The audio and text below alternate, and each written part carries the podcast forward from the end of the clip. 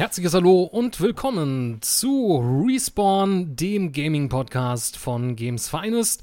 Ich bin der Chris und mit mir dabei wieder der Martin. Hallo Martin. Servus Chris. Ich hoffe, dir geht's gut. Du hast die letzten Wochen überstanden und wir kommen unserer Versprechung nach. Ähm, ja, monatlich eine neue Folge. Ist sogar ein bisschen vorher, wenn ihr das Ganze hört. Ähm, schauen wir mal, wie wir das in Zukunft äh, dort ja, terminlich, zeitlich soweit passen. Und dieses Mal möchten wir über ein Thema sprechen, Hype und Hysterie, wenn Erwartungen zu hoch sind. Ich denke mal, der ein oder andere oder viele sind mit dem Thema Hype soweit schon mal in Kontakt getreten oder sollten vielleicht auch wissen, was damit gemeint ist. Vielleicht, äh, was, was empfindest du denn als Hype? Beziehungsweise, was äh, sollten wir vielleicht erstmal auf, den, auf die Begrifflichkeit eingehen? Was genau ist Hype? Na, also hat nichts mit Hyper Hyper zu tun. Gewissermaßen ein bisschen, nein. Ich sag mal so, ähm, wenn ein Spiel sich quasi ankündigt, ja, und ähm, man merkt und es wird versprochen, was dieses Spiel dann leisten wird im Endeffekt oder was, welcher Content dort drin ist. Und ähm, das Spiel findet also auch schon in dieser Entwicklungsphase und während des, während man die ganzen Informationen publisht, so ganz große ähm, Aufmerksamkeit und wird dann halt dementsprechend von vielen Leuten so wahrgenommen und auch weiter publiziert und auch weitergetragen und weitergetragen. Generiert das irgendwie so, so größtenteils so einen Hype um das Spiel, was eigentlich noch gar nicht raus ist, auf was man sich aber wahnsinnig freut, weil es einfach viel Tiefe verspricht oder Emotionen oder eine große Story oder Möglichkeiten. Ähm, und obwohl, was dann auch zusätzlich noch mehr äh, wie soll ich sagen, zusätzlich auch nochmal Druck generiert, auch beim Entwickler und beim Hersteller, aber das ist so, das ist so der Rumpel von, von Hype. Irgendwas, was hoch in den Himmel gelobt wird, bevor es eigentlich erscheint. Also bevor es eigentlich erschienen ist. So. Hätte ich jetzt gesagt. Richtig, genau. Es gibt ja unterschiedliche Arten von Hype, beziehungsweise entsteht Hype nicht unbedingt immer ähm, aus der gleichen Art und Weise. Nee es gibt natürlich, klar, ich sage mal so, gerade was jetzt, ähm, man, wir beziehen uns natürlich jetzt hier primär auf dem Bereich Videospiele. Äh, Hype gibt es natürlich in vielen anderen Bereichen ebenso der Fall.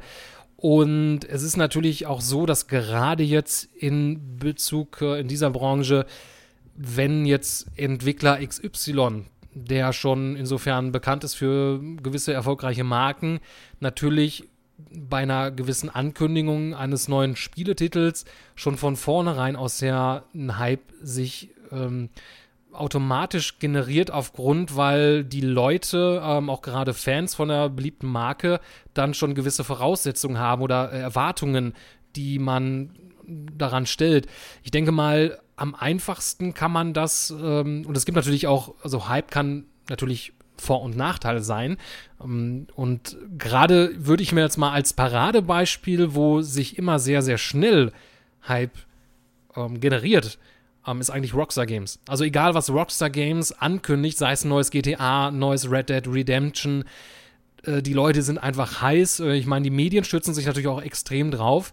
Äh, Rockstar Games selbst braucht auch großartig nicht viel ähm, ja, Marketing oder auch da viel, viel Geld ins Marketing reinsetzen, denn da ist es unter anderem ein Entwicklerstudio, welches ähm, einfach eine gewisse Sache, also einfach nur ganz leicht was anteasen muss und ähm, alle springen sofort auf und sind total heiß, weil sei es das neue Trailer, der jetzt irgendwo an einem bestimmten Tag rauskommt. Und das ist ja auch aktuell bei Red Dead Redemption 2 der Fall.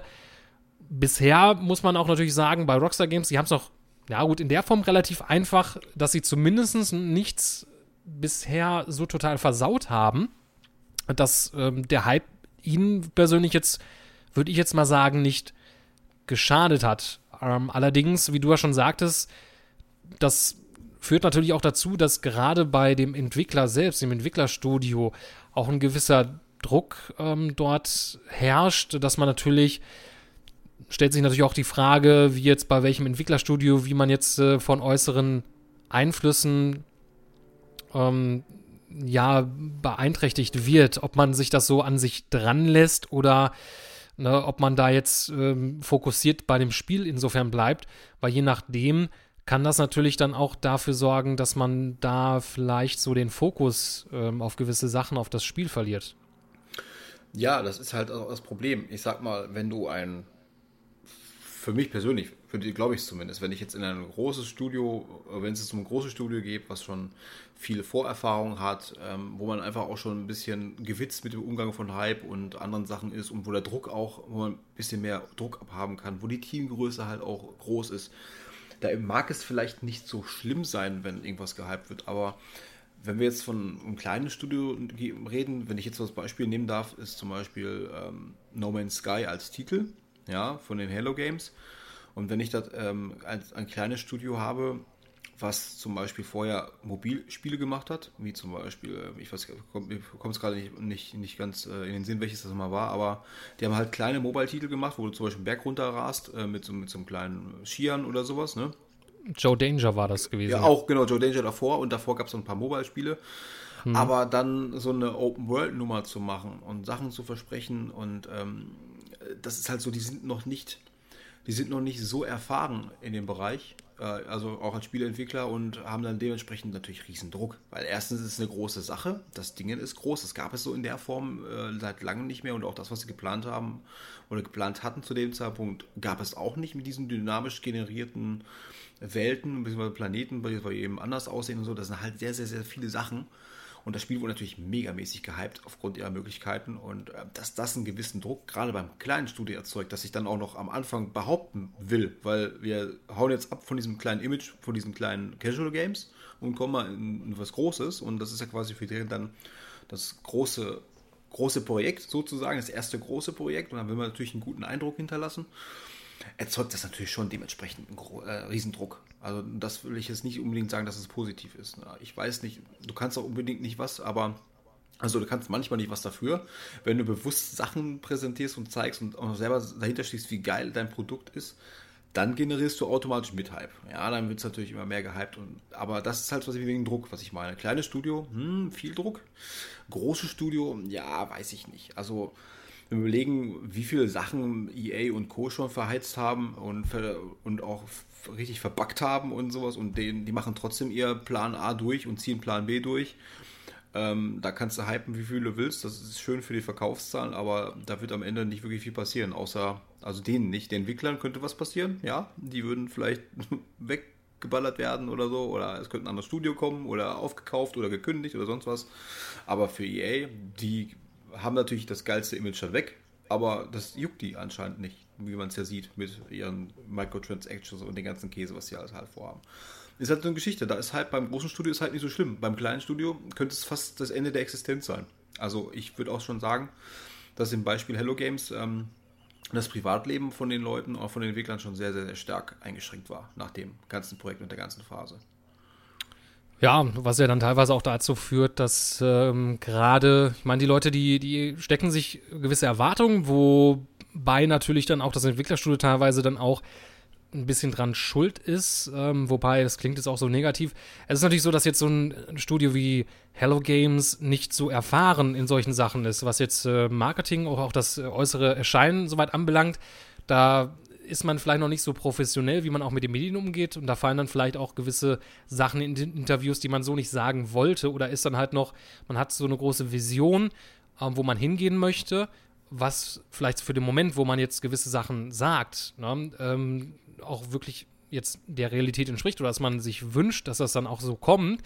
Ähm, vielleicht aber dann im Verlauf der Entwicklung dort ankommt, dass das dann, wo man ja mit der Realität konfrontiert wird und merkt, okay, das lässt sich leider doch nicht so umsetzen, wie man sich das jetzt vorgedacht hat.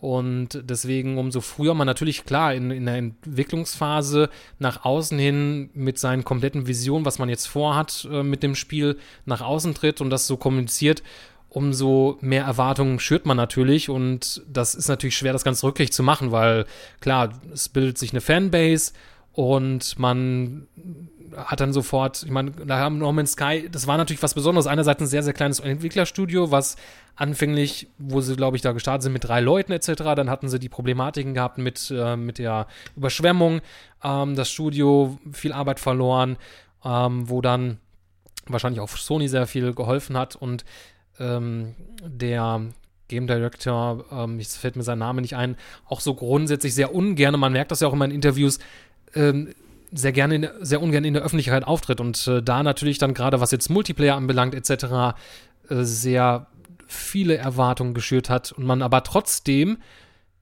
ähm, lange Zeit lang aus bei No Man's Sky gar nicht genau wüsste, was ist das eigentlich für ein Spiel, was macht man da alles soweit genau. Ähm, es war halt alles sehr vage, ähm, aber trotzdem viele Versprechen. Und das hat natürlich No Man's Sky, wo es dann erschienen ist, ja, so ein bisschen das, das, äh, ja, wurde ihm ein bisschen das Beinchen gestellt. Gut, man hat ja Gott sei Dank anscheinend ähm, so ein bisschen wieder Fuß fassen können. Man hatte jetzt längere Zeit die DLCs und so weiter äh, sich da ein bisschen bedeckt gehalten, oder beziehungsweise hat man da nicht mehr viel von mitbekommen. Jetzt, ähm, wo man jetzt mit neuem äh, auf neue Plattformen kommt, ähm, auf der Xbox, äh, Xbox One und äh, da möchte man ja jetzt zum Beispiel diesen reinrassigen Multiplayer mit reinbringen, auch, Sach auch etwas, was jetzt vorher viele erhofft hatten, aber die Wahrscheinlichkeit, ähm, dass man jemanden auch antrifft, na, das war ja alles wegen Quadrillionen von Planeten etc das waren auch so Dimensionen, die man sich in der Form nicht vorstellen konnte und teilweise sich die Entwickler wahrscheinlich selbst nicht genau, weil ne, das ist natürlich was anderes, wenn es, dieses so ein Spiel dann in die freie Wildbahn entlässt und äh, dann erstmal wirklich reale Konditionen äh, schaffst, schafft. Ähm, aber das ist natürlich dann eher so ein Negativbeispiel. Wie du sagtest, bei großen Unternehmen, äh, da passiert das natürlich dann auch teilweise, dass das Ganze dann ja, sich, sich zum Negativen entwickelt. Äh, man hat aber natürlich da die Wahrscheinlichkeit, also einerseits erholt sich natürlich dann so ein Publisher dann eher und äh, gegebenenfalls wird das Entwicklerstudio abgeschoben. Ähm, aber da stecken natürlich auch Leute dahinter, die sehr professionell, äh, was jetzt Interviews anbelangt, was sagt man, was soll man sagen, was wird nicht gesagt. Äh, solange natürlich jetzt untereinander man ähm, der, der entsprechende ähm, Kontakt äh, soweit dann äh, steht. Mhm. Ähm, somit ja, kann natürlich ähm, für, für, für kleine Entwickler, natürlich gerade in der heutigen Zeit ist es natürlich schwer, auch Aufmerksamkeit zu erregen. Und da muss man natürlich gucken, ein Gleichgewicht zu finden. Wenn man jetzt so ein kleineres Entwicklerstudio ist, möchte man natürlich in gewisser Art und Weise einen Hype generieren oder zumindest Aufmerksamkeit bekommen. Ähm, man muss natürlich dann immer darauf achten, dass man da jetzt nicht ähm, zu viel verspricht. Ähm, ja, das ist, das ist ja Hype das, kann natürlich in gewisser Art und Weise existieren. Es kann natürlich, wenn man selbst das Spiel möchte man ja vermarkten. Und je nachdem, was, was, was das Spiel bietet, ähm, inwiefern das einzigartig ist, ist das mal schwer, mal einfacher. Aber ich glaube, so sehr das größte Negativbeispiel seit Jahren hinweg war eigentlich Peter Molyneux. Ähm, der halt sehr viel, und das, er hat es auch grundsätzlich nie gelernt, ähm, schon visionär und er hat, ich glaube ihm schon, ich meine, er, er, kann und konnte auch immer sehr, sehr viel erzählen. Hat ja nicht umsonst immer gesagt, okay, er ist ein sehr guter Geschichtenerzähler, sehr eine angenehme Stimme und ähm, ähm, er hatte halt sehr viele Visionen gehabt und Vorstellungen, die dann schlussendlich, sei es jetzt Black and White, ähm, Fable, ähm, oder auch zuletzt mit, äh, mit Goddess und ähm, sein ähm, den Mobile-Titel Cube oder wie das gewesen ist. Ja, meinst, du ähm, den, meinst du den Mobile-Titel, wo du durch die, wo du, wo du halt ähm, so einen Weg lang läufst und dann ein Abenteuer bestreitest? The Path? Äh, das war, nee, nee. Ähm, okay. Und zwar war das ja so gewesen, das war für, für, für ein Spiel für Smartphone. Das war ja einfach nur so gewesen, dass du halt so einen riesen Cube hattest, also einen Würfel, und man konnte dann halt drauf tippen und hat dadurch irgendwie den Würfel kleiner gemacht. Also konnte dann quasi Sachen, ähm, ah. Würfel ab, abhacken, äh, meinen okay. oder wie man auch mal was sagen sollte. Und ähm, da hat er soweit ja versprochen gehabt, okay, derjenige, der schlussendlich dann quasi zum Kern kommt und ähm, den, den Würfel komplett ähm, okay. komplett ähm, ich hätte jetzt gedacht, er angelangt, ähm, ja. gewinnt was sehr Besonderes. Im Endeffekt war es halt so gewesen. Da war auch sehr ein großer Ach, das, Hype und viele das, wollten wissen, ja. was war das? Ja, no? ja. Stimmt, das war das Thema. Das war noch vor The Trail, also ähm, dem Spiel am Smartphone, was ja quasi rausgekommen ist. Das, das war genau, ja, ja, ich, jetzt erinnere ich mich an dieses, an dieses Ding. Das hat ja wirklich einen Hype generiert für was weiß ich was, ey. Bis, bis das Geheimnis gelüftet war und dann ist natürlich die Blase verpufft, ne? Ja, es konnte halt nur einer gewinnen und es war gut, kann man natürlich, äh, er hat es ja auch als Experiment so ein bisschen bezeichnet. Ähm, es war ja dann so, dass der Gewinner ähm, dann quasi in dem nachfolgenden Spiel ähm, eine große Rolle einnehmen sollte. Und äh, das war ja dann Goddess gewesen, äh, das Spiel, was ja dann so einige Elemente von Black and White äh, mit drin hatte, Populous, wo ja Peter Molyneux vor dran mitgearbeitet hat und ähm, der Gewinner halt irgendwie als ähm, äh, Gott im Spiel irgendwie einen Platz insofern angenommen hatte. Aber Peter Molyneux grundsätzlich sei es mit Fable ähm, zum Beispiel dann auch, auch sehr, sehr viel versprochen gehabt und es war halt ein großer Hype gewesen, ähm, gerade weil man ihn ja, gut, zu dem Zeitpunkt war es jetzt noch nicht so, dass man so viel Negatives. Ich meine, er hat sehr viele gute Spiele rausgebracht mit Populous, äh, Syndicate, Theme Park, äh, Dungeon Keeper, wo er daran beteiligt war. Und äh, da ist es natürlich dann so, wenn dann ja, ein neues Spiel vorgestellt wird von einem Game Director ähm, etc. oder einem gewissen Studio, dann erwartet man natürlich auch wieder das nächste große Ding mhm. und glaubt natürlich in der ersten Linie, okay, was er insofern erzählt. Peter Molyneux hat es nie gelernt, ähm, sei es mit Fable 1, 2, 3. Es, er hat immer sehr, sehr viel vorher versprochen gehabt, wo ich glaube, dass er es natürlich ernst meinte, aber irgendwie dann nicht erreicht hatte, weil er dann zu ambitionierte Ziele sich gestreckt hatte, was gar nicht realistisch so in dieser Zeit äh, machbar gewesen ist. Mhm. Das stimmt. Ich meine, äh, schlimm wird es ja auch, wenn du schon, wie gesagt hast, durch seine Erfahrung, durch die Titel, die waren teilweise auch gar nicht schlecht. Ja, also wenn ich an Black and White und so denke, es ist eine nette Idee gewesen, noch eine Weiterentwicklung von Populous, halt aus einer anderen Sicht und auch vereinfacht und auch teilweise verniedlicht, wenn man die Tiere und so streicheln konnte, es waren ein paar nette Ideen bei. Aber gerade wenn jetzt ein Titel ähm, schon draußen war, also sagen wir mal als Vorgänger und der war gut, und dann erwartet man natürlich vom Nachfolger, dass das Ding noch besser wird. Und der Nachfolger und der Nachfolger muss ja noch besser werden. Ne, das ist ja halt immer das, was man erwartet. Und das generiert ja auch so einen Hype. Gerade wenn du natürlich als Studio schon erfolgreiche Titel hattest. Und dann ist ja die Frage, wie man damit umgeht.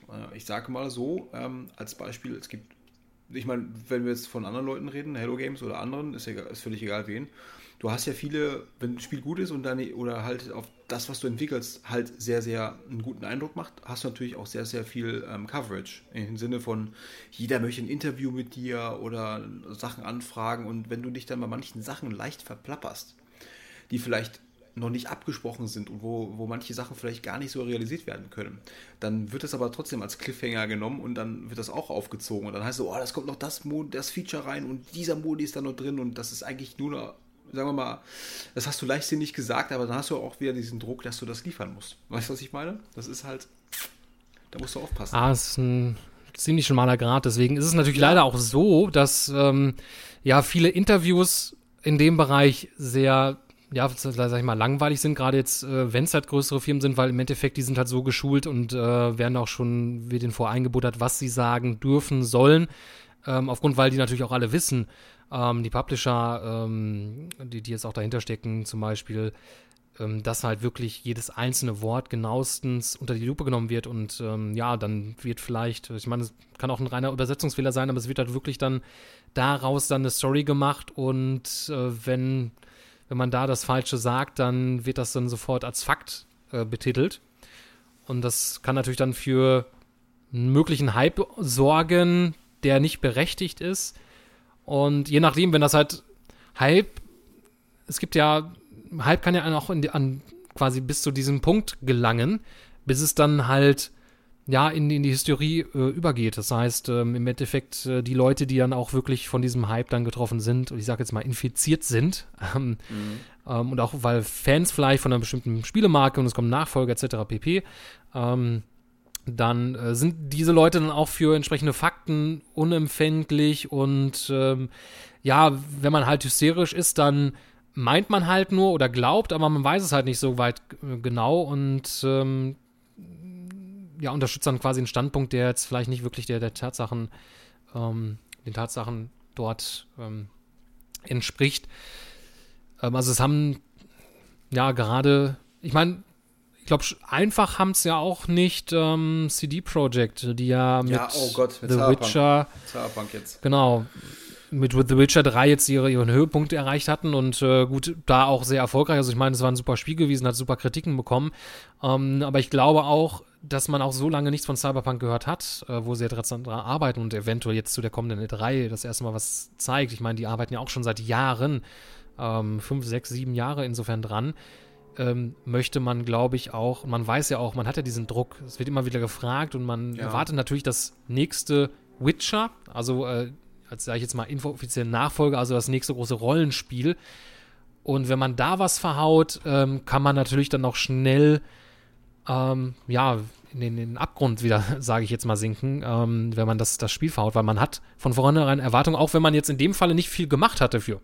Das ist einfach nur aus dem Grunde des Erfolges des Vorgängertitels und ähm, man hat sich so einen Status ähm, erreicht, der natürlich sicherlich berechtigt ist, aber ähm, genauso wie Rockstar Games, ähm, man erwartet da natürlich das nächste große Ding und wenn es dann irgendwie nicht so kommt, dann äh, fällt natürlich vom Hype, schwenkt das natürlich dann schnell äh, über und kann natürlich dann in den Boden ja. singen und man kann natürlich das. Ähm naja, die Frage ist natürlich, wie viele Projekte an wie vielen Konzepten und Projekten arbeiten die noch und ähm, auch wenn die jetzt, ähm, wenn wir jetzt, wenn die großen Titel rausgebracht haben, äh, die CD Projekt ist ja auch nicht unbedingt so, eine, so ein riesiges Unternehmen. Ähm, ich glaube, 80 bis 90 Leute arbeiten bei GOG. Okay, die kann ich jetzt mal wegzählen. Effektiv arbeiten ca. 350 Leute an Spielen. Das ist ein fester Bestandteil der mhm. Mitarbeiter. Also die Frage ist natürlich jetzt, haben die, machen die noch mehr Sachen nebenbei? Arbeiten die wirklich nur noch beide an diesen Projekten? Äh, dann hört sich natürlich auch viel an, wenn 250 Leute an einem Spiel arbeiten. Aber äh, es ist halt nur eine Frage, welchen Part man da übernimmt. Ne? Wir reden von Level, wir reden von Assets, wir reden von KI, wir, das sind halt viele Baustelle, Module, was da zusammenhängt und die Leute erwarten natürlich ein Riesending, aber 350 Leute ist auch nicht so die mega große Anzahl an Firmen, äh, an Leuten. Hört sich natürlich für andere Sachen mag es so sein, aber beim Spiel finde ich, eine Teamgröße von 200 oder das ist nichts, wenn es ein großer Titel ist. Also, keine Ahnung. Ja, äh, definitiv. Ähm, es, es, kommt ja darauf an, es gibt ja verschiedene Arten, also das ist ja dann, also das ist ja eine Sache in, an Hype und Erwartungen, die man dort hat aufgrund von vergangenen Arbeiten. Ähm, es gibt ja auch dann die, die Art von Hype, wo quasi ein Hype entsteht, dann ein Entwicklerstudio ähm, auf diesen Hype aufspringen möchte. Und da ist natürlich dann die, die Frage, inwiefern, äh, wann ist der passende Zeitpunkt, oder man muss das natürlich abschätzen, ähm, inwiefern das was bringt.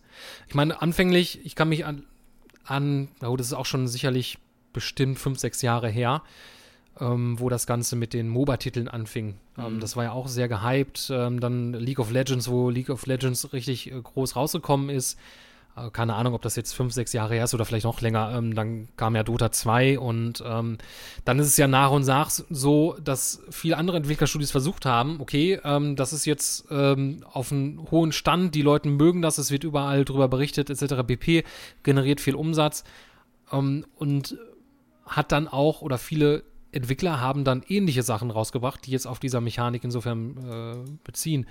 Äh, sei es jetzt Gigantic, ähm, fällt jetzt gerade jetzt kein anderer Titel, aber es gab sehr, sehr viele MOBA-Titel, das ist auch von, von Bethesda, die hatten, glaube ich, ich glaube, das ist gar nicht richtig rausgekommen.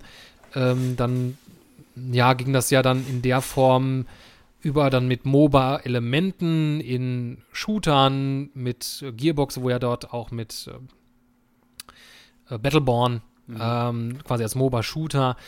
Ja ähm, Viele ja. sind ja auf der Schnauze, auf die Schnauze dann auch gefallen, ne? weil es halt ähm, man dann irgendwann zu spät ankommt. Die Leute sind schon gelangweilt von dem Ganzen und ja, es wird dann halt mit Mass, in Massen werden dann ähnliche Titel rausgehauen, wo man dann versucht, auf dieser Hype-Welle mitzuschwimmen.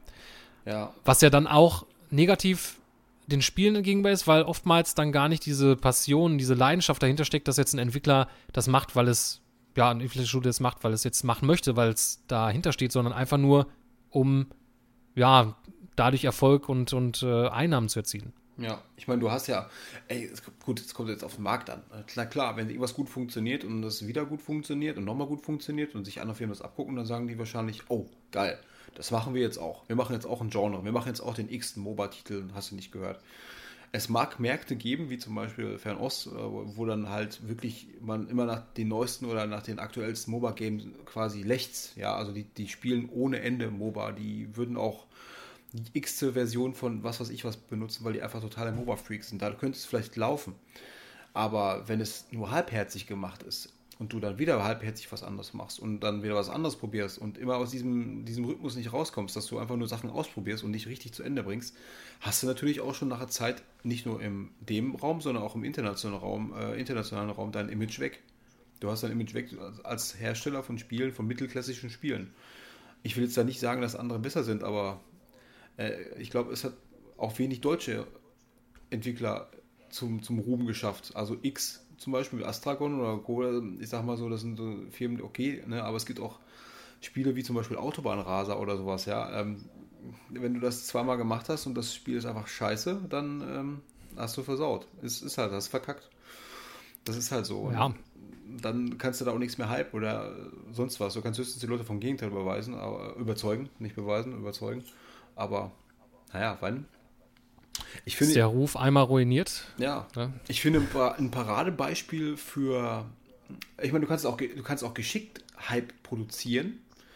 Ähm, die und, und dabei keine Sachen versprechen, die du nicht halten kannst. Ich finde, ein Paradebeispiel dafür ist Rockstar mit zum Beispiel allgemein, erstmal Rockstar mit jetzt in diesem Fall Red Dead Redemption 2. Ähm, ich meine jetzt mal ganz im Ernst, Rockstar ist immer sehr, sehr, sehr bedeckt, muss ich sagen. Ähm, du merkst das ja auch nicht nur bei den Presseterminen, wenn wir auf der Gamescom oder sonstiges sind, ähm, du merkst es auch in den Medien, dass du kaum was bekommst. Ähm, es hat kaum einer irgendwie eine Chance, in diese, in die Räumlichkeiten reinzukommen und mit den Leuten zu sprechen. Ähm, die sind sehr, sehr verschlossen mit Tweets. Es kommt weniger raus. Es wird total wenig bis eigentlich fast gar nichts geleakt. Und ähm, wenn dann die Leute anfangen, irgendwelche, aufgrund, weil es den Leuten auch schon zu lange dauert, ne? weil es kommt ja nichts mehr, es kommen keine Infohäppchen oder so, ist es schon so, dass sie sagen, okay, ähm, ah, was ist denn, wenn das wäre oder wenn auch das endlich funktioniert, wenn man zum Beispiel auch mal wieder äh, mit Fäusten kämpfen kann, was ja beim ersten Teil zum Beispiel nicht funktioniert hat, oder, oder sonstige Sachen. Und jemand anders ist wie Stille Post, der gibt das dann wieder mit einer anderen, mit einer anderen Art von ähm, Wahrheit. Und der andere gibt es dann wiederum wieder, weil das aus irgendeinem Forum hat. Und am Ende heißt es dann, diese Features sind drin, diese Features sind drin. Und nichts davon hat dann äh, Rockstar gesagt, sondern das hat die Community halt in, ins, ins, in die Wege geworfen. Und wenn das Spiel am Ende rauskommt, natürlich dann dementsprechend verkauft wird, und vielleicht ein paar Sachen nicht drin sind, könnte Rockstar immer noch geschickter sagen, also wir haben das ja nicht behauptet. Das kam von der Community. Weißt du, was ich meine? Dass das und das drin ist. Das ist auch ziemlich ja, geschickt, lassen, wie sie arbeiten. Also die machen es ziemlich geschickt. Definitiv. Also die, die wissen auf jeden Fall, was sie dort machen. Ich meine, sie haben sehr, sehr viele Erfahrungen. Ich meine, die existieren ja seit Jahren, Jahrzehnten. Und ähm, selbst ich glaube, bei Rockstar Games, wenn jetzt so ein Trailer veröffentlicht wird, ähm, ich glaube, da wird wirklich jede Szene einzeln wirklich geschaut, was man da wirklich für eine Szene bringt, weil man genau weiß, heutzutage, es wird alles analysiert, ähm, jeder kleinste Frame wird geschaut, was da zu entdecken ist und ähm, da würde ich jetzt mal sagen, bei Rockstar Games, da passieren sehr selten bis gar nicht Fehler, weil einfach weil das so professionell durchgeplant ist. Ähm, es kann Vor- und Nachteile haben, ähm, ne, also dadurch weckt man natürlich nicht ja, Erwartungen, die man dann gegebenenfalls nicht erfüllt, weil man da sehr begrenzt Informationen streut. Und selbst wenn es jetzt wie Red Dead Redemption 2, ähm, wo es ja diesen Preview-Termin gab, wo einige ausgewählte Journalisten aus verschiedenen Ländern ähm, sich das halt anschauen konnten, durften sie auch, soweit ich jetzt weiß, nicht spielen, sondern es wurde halt vorgespielt, sie haben es halt gesehen. Ja. Ähm, aber wo dann zum Beispiel auch der, der, das, das HUD komplett ausgeblendet war, also man hat dann auch wirklich ähm, nur das gesehen, was man wirklich sehen sollte. Und ähm, ja. das ist natürlich da alles, alles äh, extremst durchgeplant und ja. Wir geben vor, was du sehen sollst. Ja. Richtig, genau. Ne, es äh, wird dann, dann, dann vorgegeben. Ähm, es, es können ja auch, also Hype ähm, bei kleinen, also ich kann mich daran erinnern, ähm, ein ganz kleiner Entwickler und zwar ähm, Stadio Valley was grundsätzlich nur für einen, von einer einzigen Person entwickelt worden ist. Ähm, das ist auch irgendwie nur von, von einer Nacht auf die anderen, auf die andere quasi so groß geworden. Und das ist dann halt mehr so Glück, ähm, was dann auch schon Hype ähm, generiert. Ähm, aber dann halt so ungeplant. Man muss überlegen, ähm, es gibt tausende von, oder sagen wir mal hunderte von Spielen, die tagtäglich irgendwie erscheinen. sei es auf Steam oder sonstigen Plattformen, das sind also kleinere Sachen. Und es ist auch schwer, gerade auch mit wenig Mitteln da irgendwie groß was zu erreichen. Ich meine, ähm, da werden, kennen wir ja persönlich auch, äh, versucht man natürlich dann Redaktion anzuschreiben und ist das die x-te Pressemitteilung, die man bekommt oder, ne, und das landet vieles im, im Papierkorb, weil ja, ne, äh, man kann sich nicht mit allem beschäftigen. Nee. Aber da war es dann zum Beispiel so gewesen, Stadio Valley, ähm, was natürlich grundsätzlich dann den Erfolg hatte, es richtet sich sehr an nach Harvest Moon, das ist ein ähnliches Spiel, Und äh, da gibt es ja nicht großartig Konkurrenz. Und äh, ich glaube, das war halt so gewesen, dass irgendwie Kotaku oder Polygon das dann irgendwie gefunden hatte und dann aufgegriffen hatte und irgendwie einen Artikel gepostet und dann von heute, von einem Tag auf den anderen, war es dann irgendwie auf den Top-Charts in Steam. Ähm, was natürlich dann super Sache für den Entwickler ist. Ähm, ich glaube allerdings dann auch, du musst ja damit dann auch klarkommen, ne? Wenn du auf einmal dich in die Lage versetzt, okay, du bist jetzt Entwickler, du bist jetzt vielleicht alleine an diesem Spiel äh, beschäftigt, machst das vielleicht größtenteils vielleicht für dich oder hast jetzt nicht große Ziele, die du steckst, auf einmal wird das Ding von heute auf morgen richtig groß und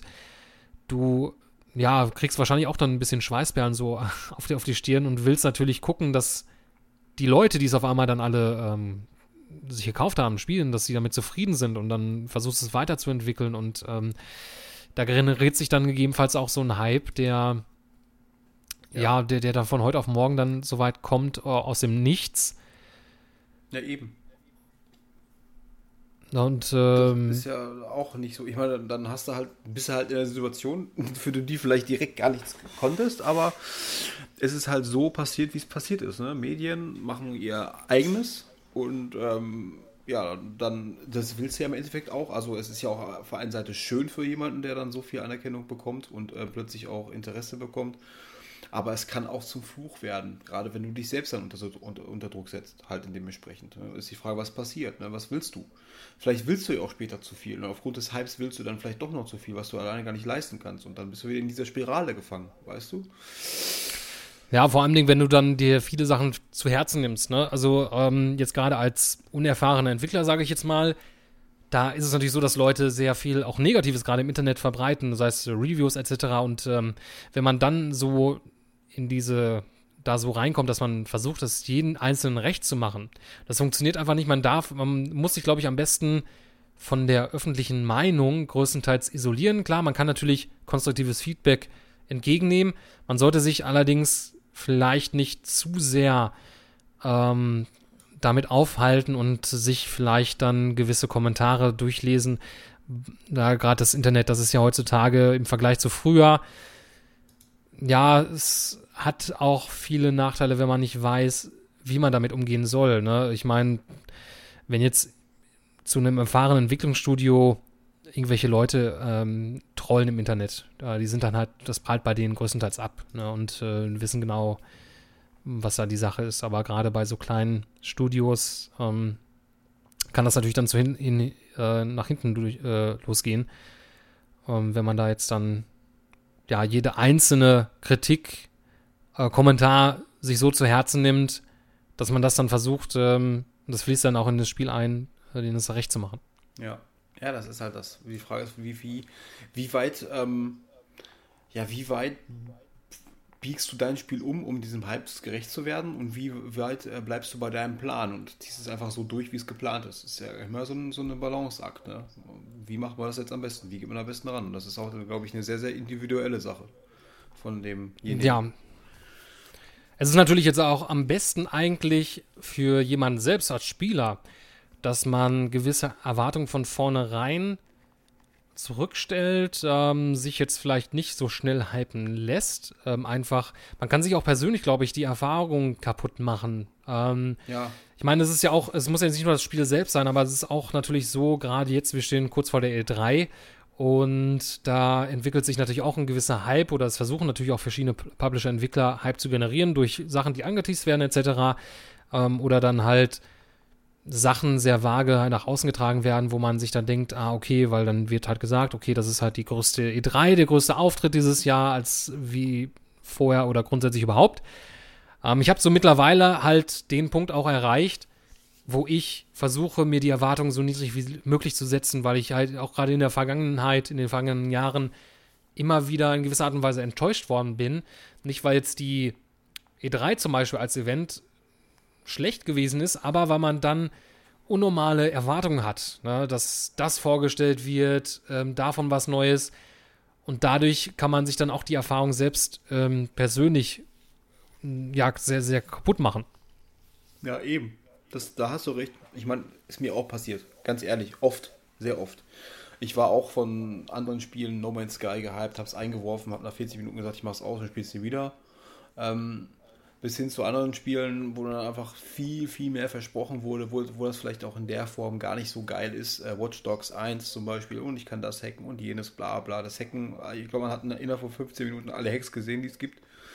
Ähm, ja, das war auch so ein, so ein Negativbeispiel, so was jetzt in dem Falle von einem großen Publisher insofern kam. Watch Dogs ähm, neben dem ähm, Grafikgate ähm, ja, wir reden auch von Downgrades, Grafik-Downgrades, mhm. wo früher manche ähm, Entwickler, Publisher berühmt und berücksichtigt, äh, berücksichtigt ja, berühmt und berüchtigt sind. So.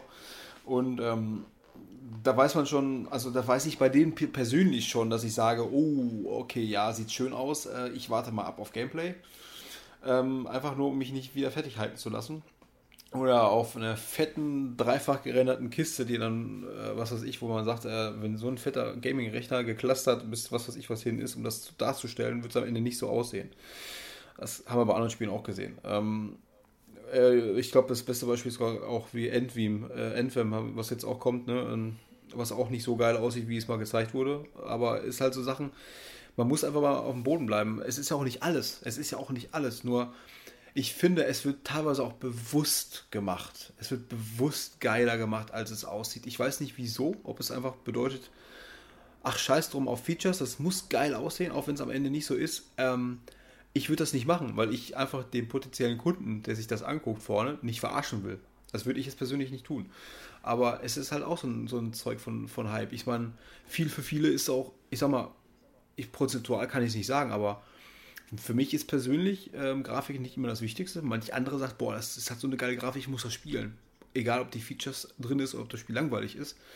Aber ich weiß nicht, ob man jetzt nun ein Spiel wegen der Grafik kaufen sollte. Nur, ähm, wenn ich doch irgendwas verspreche anhand von Hype, was ich am Ende nicht halten kann, warum mache ich das? Warum mache ich das eigentlich? Ich würde das nicht tun, aber andere machen es einfach.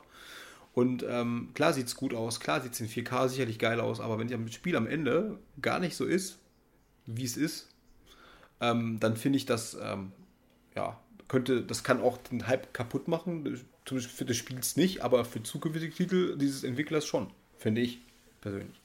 Aber deswegen, also. Ja, definitiv. Ähm, eigentlich hat grundsätzlich ja BioWare noch ein bisschen Glück mit Anthem. Ich meine, grundsätzlich ist Mass Effect Andromeda, das war ja auch sehr ja, gehypt im ja. Vorfeld, weil es jetzt das nächste Mass Effect ist und es waren auch sehr, sehr große Erwartungen. Äh, sind ja wohl irgendwie auch sehr in der Entwicklung viel falsch gelaufen. Ähm, das hätte natürlich jetzt, dass man jetzt trotzdem noch diesen Standpunkt hat. Gut, da ist vielleicht auch noch EA dahinter. Ähm, aber dieser Hype, der jetzt Anthem trotzdem noch hat, obwohl eigentlich jetzt mit dem letzten, und es gibt natürlich bei BioWare auch unterschiedliche Teams intern, ähm, ja, hätte man natürlich ähm, in der Form vielleicht auch ähm, Pech haben können, dass jetzt ähm, aufgrund dessen niemand ähm, sich für Anthem interessiert, weil man denkt, okay, Mass Effect Andromeda ist, ja, ist es halt nicht so das geworden, was jetzt viele erhofft haben.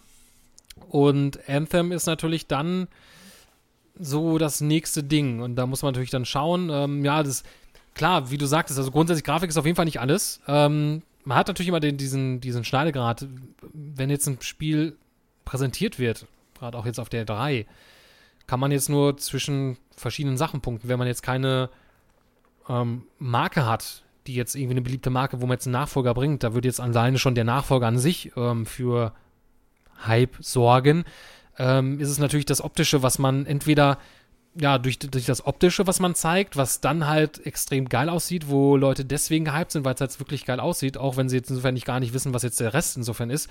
Man bei Anthem, das sah auch geil aus, aber man weiß auch noch nicht wirklich, was ist denn jetzt eigentlich das eigentliche Spiel.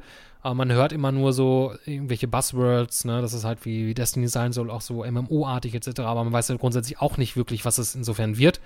Aber da muss man natürlich auch schauen. Und ähm, ja, oder man kann halt dann entweder neben dem optischen halt nur mit irgendwie besonderen Gameplay-Mechaniken ähm, für Aufmerksamkeit sorgen. Ähm, das letzte, wo ich, ähm, also was mich zuletzt, wo ich mich dran erinnere, mich richtig gehypt hat, ähm, war eigentlich Crackdown 3, wo wir die Präsentation auf der Gamescom gesehen hatten, mm. wo man wirklich diese Zerstörung, ich meine, das war ja auch im Vorfeld mit Power of the Cloud, und das war echt extrem beeindruckend, was man dort gesehen hat.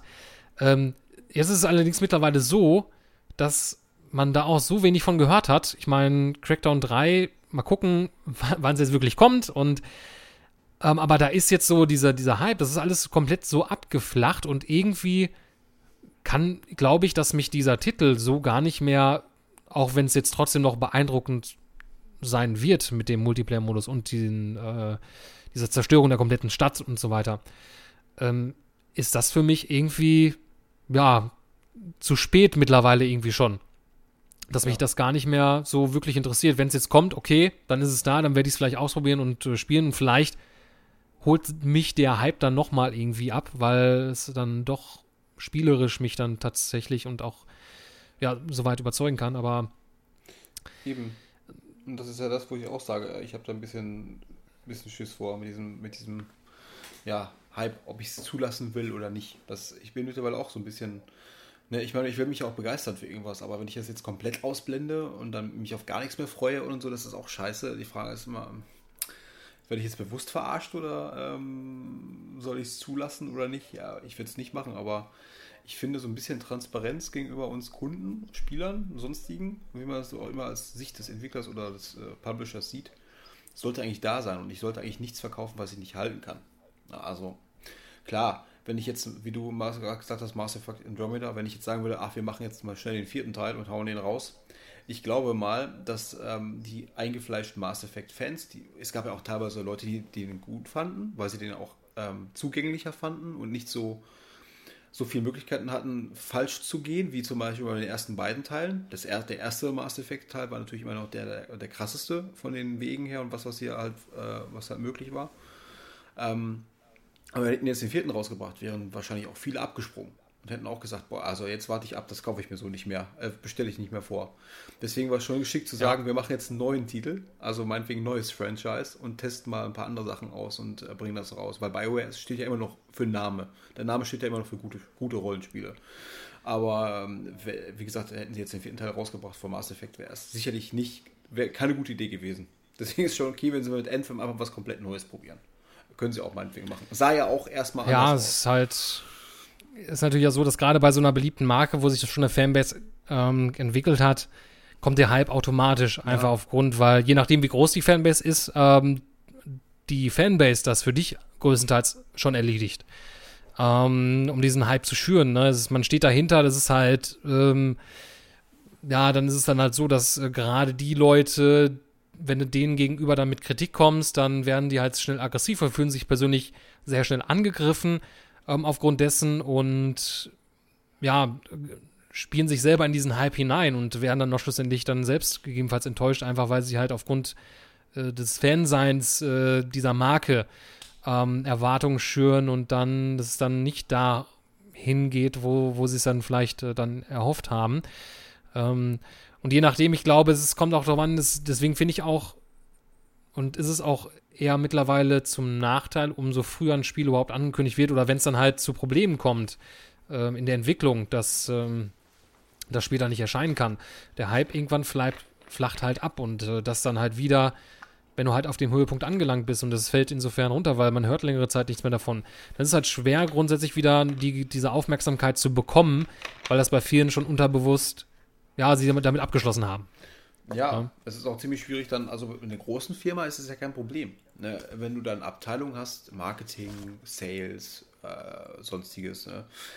ähm, wenn man dann immer dem Feedback und, und Status des Spiels ist äh, und dann für unterschiedliche Kampagnen fahren kann, kann man ganz schön steuern, wann welcher Content wohin fließt, um mal wieder so diesen Train, diesen Hype-Train wieder so ein bisschen ins Leben zu rufen und dann immer so das, den Level zu steigern bis zu dem Zeitpunkt, wo das Spiel dann doch kommt, weil es planmäßig verläuft und dann ist es wieder, dann passt es ja wieder.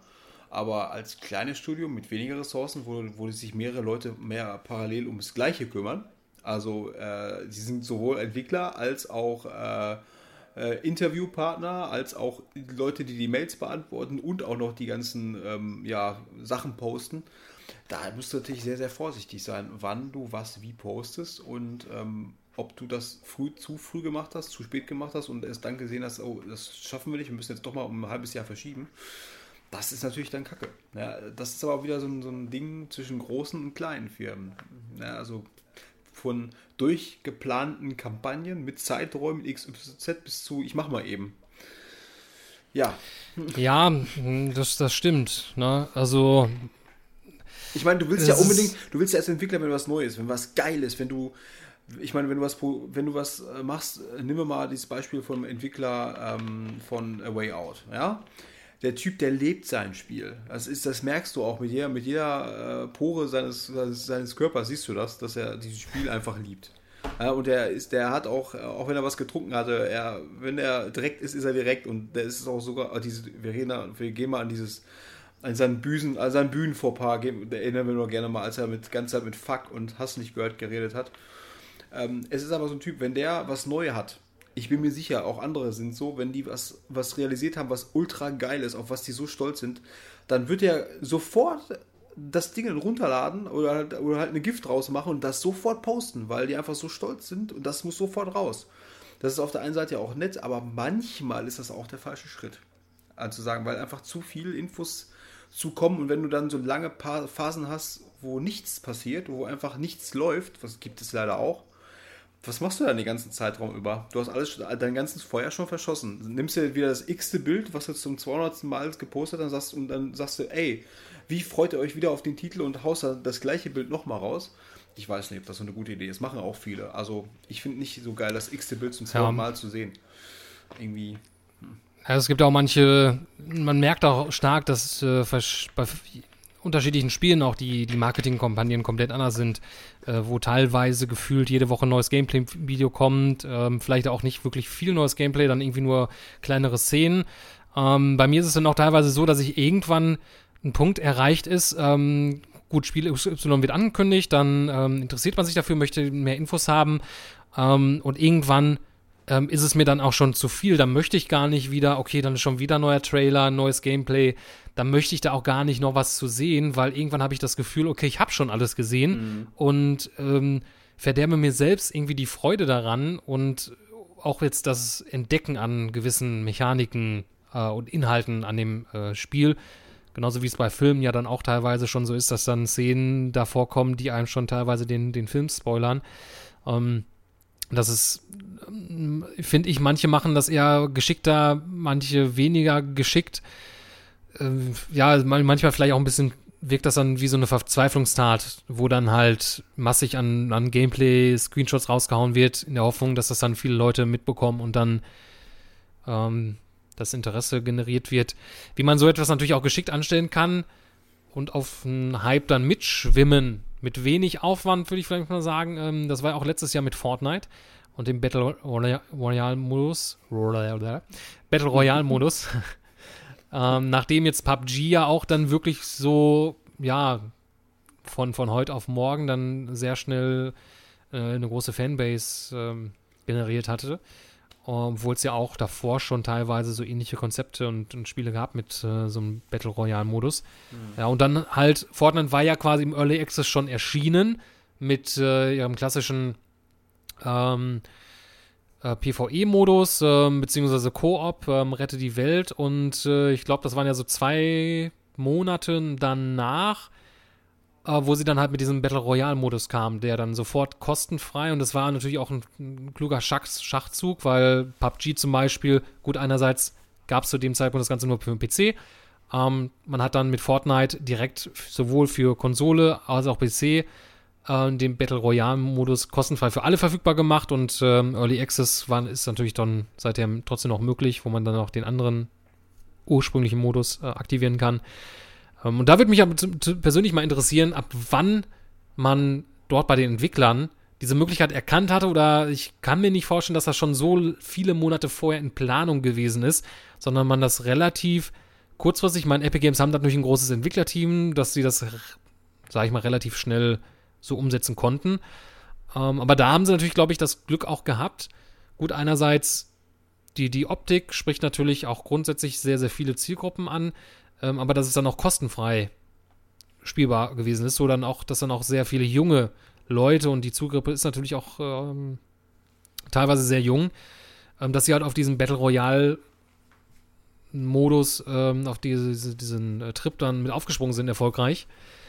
Ähm, wird sich jetzt zeigen lassen, inwiefern ja andere Spiele damit auf die Schnauze fallen, weil Call of Duty oder Battlefield wird ja auch spekuliert, ähm, gut, bei, Battle, äh, bei Call of Duty weiß man auf jeden Fall schon, dass es einen ähnlichen Modus mit Blackout gibt. Ähm, aber inwiefern welche kommenden Spiele Also was Black Ops 3 auch so ein Modus dann. Aktuell? Was Black Ops 3? Das Black, ja, ja. Black Ops 4. Äh, 4, ähm, Entschuldigung. Mit, ja. mit dem Blackout-Modus, was ja dann auch auf Battle Royale äh, inspiriert ist. Ähm, Battlefield 5 soll ja auch ähm, was ähnliches bekommen und äh, mal gucken. Auch. Ich ja, wer da noch alles aufspringt und ähm, so ein bisschen fühlt sich das so an wie damals halt diese MOBA-Phase. Ja, ja ich wollte es gerade sagen. dann viele, aber auch zu spät dann teilweise ich wollte es gerade sagen. aufgesprungen sind und irgendwann überflutest du halt den Markt und es ist halt übersächtig und keiner hat mehr Bock drauf und deswegen, ja, ich find's, da kann man schnell auf die Schnauze fliegen. Ja, ich sag mal so, das, wie du auch sagst, ich bin auch irgendwie der Meinung, dass MOBA jetzt aktuell, das neue MOBA ist jetzt quasi Battle Royale, ja, und jedes Spiel will irgendwie einen Battle Royale-Modus haben. Ich persönlich kann mit dem Modus überhaupt nichts anfangen. Ich, ich hasse diesen Modi. Diesen, diesen, diesen Kram von wieder, ich spiele jetzt ein Spiel so lange, mit, dass ich mit Glück noch einer der letzten bin und am Ende doch vielleicht eine Kugel in den Kopf zu bekommen. Völlig unverdient. Das gilt aber nur der, derjenige, der zuletzt äh, irgendwie überlebt hat. Mit, mit Glück, mit Verstecken, mit was weiß ich was hat dann später das Recht ähm, oder Glück zu haben, dass er nochmal gewinnt. Das finde ich ein bisschen, also ist ein Modi, den ich nicht mag. Ähm, ist eine persönliche Sache. Nur wenn jetzt jeder auf diesen Hype äh, Zug aufspringt und dann jeder macht jetzt irgendwie Battle Royale Modus, ich kann mir das nicht vorstellen. Super Mario Battle Royale Modus. Ähm, ich weiß nicht. Oder, oder Mario Kart Battle Royale Modus. Er fährt so lange, bis er einer keinen Sprit mehr hat oder sowas. Äh, im Windschatten vom anderen oder so. Ich, ja. ich, weiß nicht, man könnte das jetzt unendlich aufbohren, aber ähm, ob das so geil ist, ich, ich, weiß ich nicht. Also es wird so sein, dass sie jetzt auf den Zug abspringen, äh, aufspringen. Und ähm, dafür lassen sie auch gerne einen Singleplayer weg. Um zu sagen, ah, wir machen mehr Multiplayer und Battle Royale. Sollen sie doch 70 Euro für den Titel bezahlen? Meinetwegen, ist doch scheißegal, ob sie Bock haben, Singleplayer zu zocken oder nicht. Ja, diese Gemeinschaft gibt es noch, die gerne Singleplayer-Spiele spielen. Ähm, und ich will nicht nur Battle Royale Modus spielen, Modus spielen. Deswegen, ich kann ja erfolgreich MOBA-Titel meiden, weil MOBA auch nicht mein Genre ist, ähm, weil ich andere Titel habe. Nur wenn ich dann merke, dass die besten Shooter oder die meistgespielten Shooter, mit denen man selbst Spaß hatte, nur noch irgendwelche Modis bekommen, die irgendwie ja, auf Battle Royale hinauslaufen, ist das ein bisschen so am Ziel vorbei. Das ist ein Hype-Ding. Keine Ahnung, bis der nächste Modus kommt. Wo, weiß ich nicht, wo, wo es um was weiß ich was geht, dass er einer Steine suchen muss oder so. Ich weiß nicht. Ich bin gespannt. Ja, es ähm, ist halt ein zweischneidiges Schwert. Das ist halt, ja, dahingegen mal gucken. Vielleicht haben ja auch viele daraus gelernt, dass mit äh, MOBA etc. Ich meine, es gibt sehr viele und da kriegt man auch nicht viel von, von mit. Ähm, es wird ja sehr viel der Markt durch durch Umfragen insofern geschaut, äh, was Leute mögen, ne, durch Zielgruppen, ähm, in, dadurch, was durch solche Umfragen in, ergeben, entwickelt sich ja auch so ein bisschen der Markt hinweg, was jetzt soweit kommt. Deswegen ähm, kommt es ja auch dann zu den Punkten, ähm, dass zum Beispiel dann, wie jetzt zuletzt mit äh, Call of Duty und ähm, Battlefield, dass man auf jeden Fall ähm, so ähnlich zeitgleich ähm, in der gleichen ähm, in der gleichen ähm, Zeitebene das Ganze spielt. Ähm, das ist natürlich nicht eine Sache, die jetzt von heute auf morgen entschieden wird, weil ein Spiel muss natürlich in so einer großen Ordnung auch entwickelt werden. Und deswegen kommt es manchmal auch zu komischen, ähm, ja, Ähnlichkeiten. Ne? Ich kann mir auch zum Beispiel erinnern, wo, wo es ein Jahr gab oder zwei Jahre lang, wo auf einmal sehr viel der, der Pfeil und Bogen auf einmal in sehr vielen Spielen vorkam. Das sind also Punkte, die sich dann durch äh, gewisse Marken, äh, Marketingumfragen äh, oder Umfragen jetzt in der Branche dann ergeben aufgrund von äh, Vorlieben und Vorzügen, die jetzt ähm, aus Interessen besteht, ne, die sich dann dadurch resultieren. Und ja, also ich, ich, glaube, man ist am besten, egal ob man jetzt Fan von irgendetwas ist, am besten beraten, wenn man selbst die Erwartungen einfach, also wenn man gar nicht mitspielt und die Erwartung für sich persönlich so niedrig wie möglich hält, nach Möglichkeit, ich meine, es ist natürlich schwer, als Fan von einer bestimmten Marke da jetzt neutral an die Sache zu gehen. Ja. Weil man ja schon Aber, ja. Erwartungen hat. Man, man ja, identifiziert sich mit einer Marke und ist natürlich dann enttäuscht, äh, wenn es dann halt doch nicht so kommt, wie es ist. Aber For ich, Fortnite hat sie auch geschafft. Ne? Also als Beispiel, du hast ja damals Fortnite, ja. Fortnite gespielt. Mal.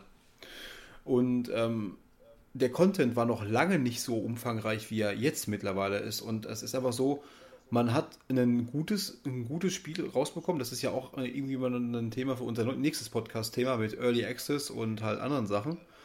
Aber ähm, es war noch nicht der Content drin, aber das, was drin war, war, war spielbar, es war okay und es war, es wirkte fertig. Und ähm, alles andere kam oben drauf und dazu. Und Fortnite hat sich da halt auch stetig weiterentwickelt. Und das ist halt auch ein, ein Punkt, wenn du erstmal ein Grundprodukt lieferst, was passt, was Spaß macht, wo dann vielleicht manche wo du vielleicht sogar überrascht wirst später durch Content, der hinzugekommen ist, anstatt zu sagen, ey, wir bringen das später rein. Nein, sag einfach nicht, was du reinbringst. Bring es rein und mach einfach ähm, dass es auch gut laufen kann. Und mit Fortnite hat es super funktioniert. Es, es sieht super aus, es, man spielt sich das und wenn man überlegt, welcher Content vor zwei Jahren noch drin war und wo es jetzt ist, es ist, ein, es ist eigentlich ein, ja, es ist eine super Entwicklung, muss ich sagen. Finde ich jetzt persönlich. Ja, auch wenn mir jetzt persönlich und ich warte ja immer noch darauf, dass es jetzt aus dem Early Access rauskommt, damit auch der PvE-Modus, ähm, der Ursprungsmodus, wie jetzt insofern Fortnite überhaupt entstanden ist, dann kostenfrei wird. Ähm, da hat man auf jeden Fall zum richtigen Zeitpunkt ähm, den Hype mitgenommen ähm, und das gestartet. Es wäre ansonsten ohne den Battle Royale-Modus, muss man ganz ehrlich sagen, wäre Fortnite jetzt aktuell nicht da, wo es sein würde. Ja. Und wer weiß, was mit Epic Games wäre. Ich meine, das Ding war jahrelang in Entwicklung, es hat sehr viel Kosten verschlungen. Ich war bis, bis lange Zeit aus der, noch stellt sich für mich die Frage, okay, was wird daraus?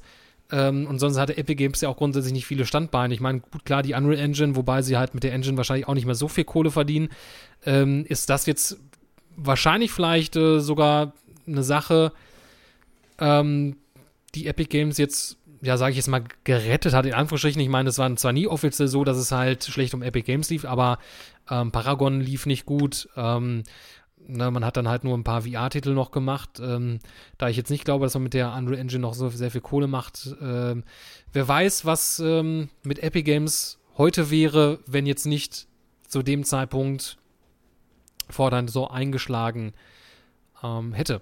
Also da hat man auf jeden Fall rechtzeitig, wahrscheinlich auch durch die Erfahrung, die man hatte, dann auf äh, die Möglichkeit zurückgegriffen. Also, aber es ist ja auch da so, es passt ja auch wie die Faust aufs Auge so ein bisschen. Also man hat es sehr, sehr super implementiert und es fühlt sich schon fast so an, als wenn Fortnite äh, den, ja, sag ich mal, den Modus erfunden hatte oder vorher da war, weil irgendwie PUBG seitdem so ein bisschen im Hintergriffen treffen ähm, geraten ist.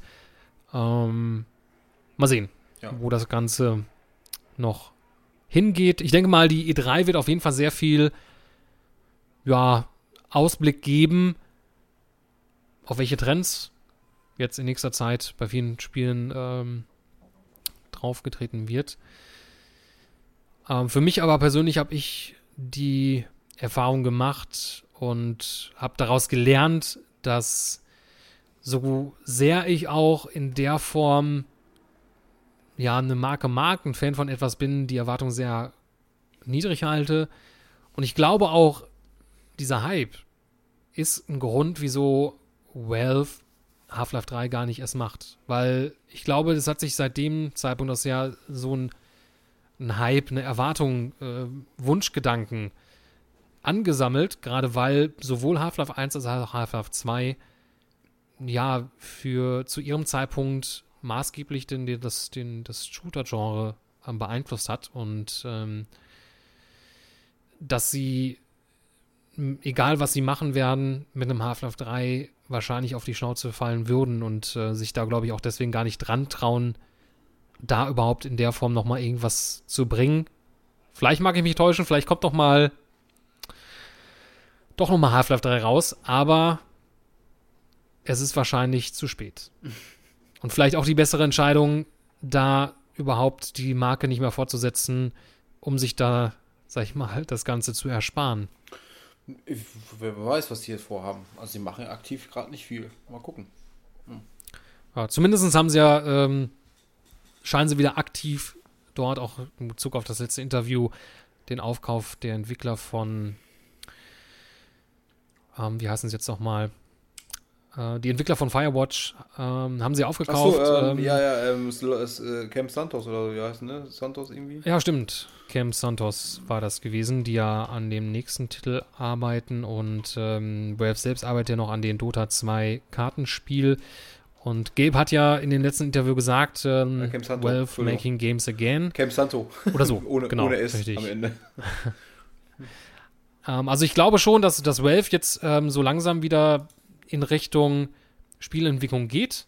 Ähm, Gerade jetzt, wo sie auch gemerkt haben, dass sie in Sachen Hardware und was sie jetzt mit Steam vorhatten, Steam Machines etc., äh, das jetzt nicht so geklappt hatte. Ähm, aber ich glaube, dass das so mitunter der Grund ist, wieso man überhaupt kein Half-Life 3 rausbringen bringen möchte. Ich meine, man hätte es schon längst tun können. Es ist nicht so, als wenn Valve nicht das Geld dazu hätte. Ähm, sie haben sich wahrscheinlich gar nicht dazu rangetraut oder warten noch einen bestimmten Zeitpunkt ab. Persönlich weiß ich nicht. Vielleicht sollte man es einfach so lassen, wie es ist. Ähm, genauso wie man am besten die Marke Duke Nukem gar nicht mehr anfasst ähm, und es einfach mit dem Ah, das ist ein anderes Thema, ey. Ich meine, wenn du, wenn du irgendwie ein Spiel nach x tausend Jahren rausbringst und am besten, wenn das Spiel auch noch so aussieht wie von x tausend Jahren. Ach, ey, schwierig. Schwierig, schwierig, schwierig. Ja. Ja, da könnte man auch noch stundenlang, glaube ich, diskutieren. Ähm, ja, uns wird auf jeden Fall interessieren, wie ihr zu Hype steht, ähm, ob ihr euch davon noch ähm, beeinflussen lässt. Ähm, was habt ihr zuletzt ähm, großartig gehypt äh, und seid damit auf die Schnauze gefallen oder wart sehr, sehr enttäuscht? Ähm, ja, was ihr dazu haltet, gerne auch in die Kommentare oder an podcast.gamesfinest.de könnt ihr uns auch gerne jederzeit Feedback schicken, etc. pp. Damit soll es eigentlich von dieser Ausgabe sein. Ähm, haben schon, glaube ich, fast eine Stunde durch. Ich habe jetzt gerade nicht auf die Uhr geschaut, aber. Ja, passt. Ähm, Ein paar Minuten, äh, drei Minuten überzogen oder sowas, keine Ahnung. Also, ja, also. aber was heißt überzogen? Wir haben ja keinen festen ja. Äh, Zeitpunkt, aber ich denke mal, was das Thema anbelangt, da haben wir ja ähm, das Ganze soweit, soweit durch. Oder hast du noch etwas, was du loswerden möchtest? in dieser mm, nein. gemütlichen also, Runde? Nein, nein, nein, aktuell nicht. Also wir haben ja über alles gesprochen, was wichtig ist. Wir müssen die Leute ja auch nicht tot langweilen, in einer Stunde mehr. Sicherlich können wir noch Ende diskutieren und äh, da wird sicherlich noch ein paar Sachen geben, die uns einfallen würden, aber das ist halt, äh, ich glaube, Thema, was, was der Sinn des Themas war, das haben wir durch. Das, das haben wir definitiv durch, durchgekaut. Richtig, genau. Falls ihr es noch nicht wisst, äh, mittlerweile sind wir auch auf iTunes, könnt uns dort äh, unseren Podcast abonnieren. Das gleiche gilt für TuneIn. Ähm, also da entweder ähm, ja, über die Suche gehen oder auf unserer Webseite gamesfinest.de slash podcast oder alternativ respawn.one. Das ist unsere URL. Ähm, ebenfalls sind wir natürlich auf Facebook und Twitter vertreten. Da könnt ihr uns gerne folgen, falls ihr da nichts verpassen möchtet. Ansonsten findet ihr den RSS-Feed für euren Podcatcher auch direkt im Artikel ähm, auf unserer Webseite. Bis dahin, ähm, ich bin der Chris. Adios, amigos. Ciao, ciao und tschüss. Ciao, ciao.